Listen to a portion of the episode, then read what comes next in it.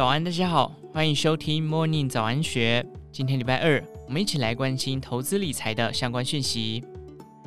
受惠 AI 狂潮以及特斯拉近一个月传出新厂、新车款等利多，让去年惨衰的费半、纳斯达克等科技指数近期开启大反攻。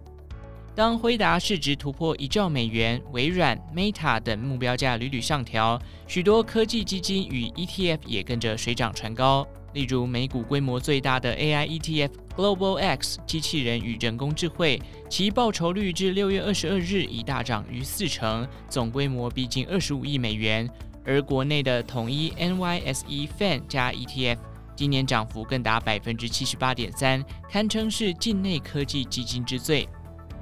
检视境内 AI 相关基金 ETF 绩效，今年来涨幅同样和辉达、特斯拉、微软、Meta 等成分股含量密切相关。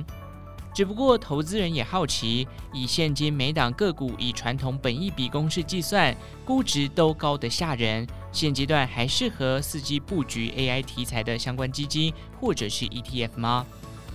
第一金全球 AI 机器人及自动化产业基金经理人张银成表示。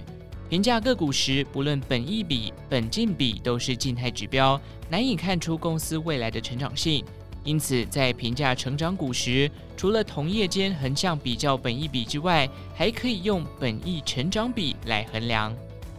本益成长比是英国投资大师史莱特所创，而后在价值投资之父彼得林区推广后，逐渐被市场认识。其公式为本益比除以公司的获利成长率。史莱特认为，当本益成长比数值为一倍是合理估值，数值越高表示股价可能偏贵；若高于一点二倍以上，可评估是否要出场。反之，数值越低表示股价越被低估。当本益成长比低于零点七五，甚至低于零点六六倍，显示更具投资价值。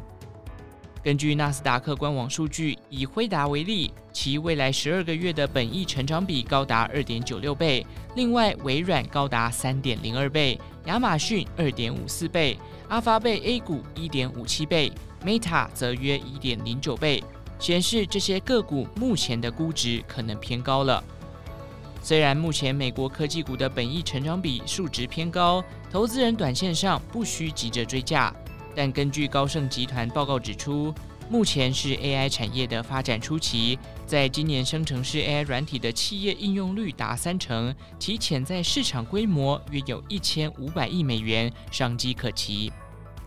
除了 AI 产业外，其他产业长期也会因为 AI 的模型建构、运算与数据整理能力，使公司整体的生产力提升，进而加速营收、获利成长。从长远角度来看，AI 题材仍未完全发酵，相关个股或基金还有进场的机会。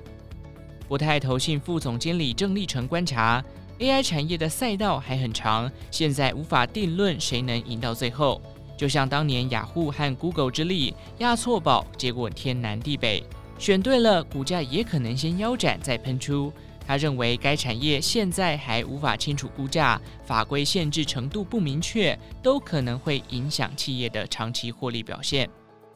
郑立成认为，长期趋势下，利用 ETF 基金定期定额投入是参与产业发展比较好的方式。而财经作家游廷浩则认为，当半导体库存调整仍有杂音，苹果新机销量恐不如预期等利空还在发酵。加上目前多数释出的财报仍不亮眼时，就是浮现了中长期的布局机会。游廷浩指出，现今景气低迷，依旧是中长线的布局时点。投资人可以等纳斯达克指数回档后再进场，以辉达、微软等 AI 相关标的为首选。景气灯号还是蓝灯啊，可以买。买完后卖不卖，可以等到景气繁荣期见了红灯再决定。以上内容出自《金周刊》一三八四期，详细内容欢迎参考资讯栏下方的文章连结。最后，祝福您有个美好的一天，我们下次再见。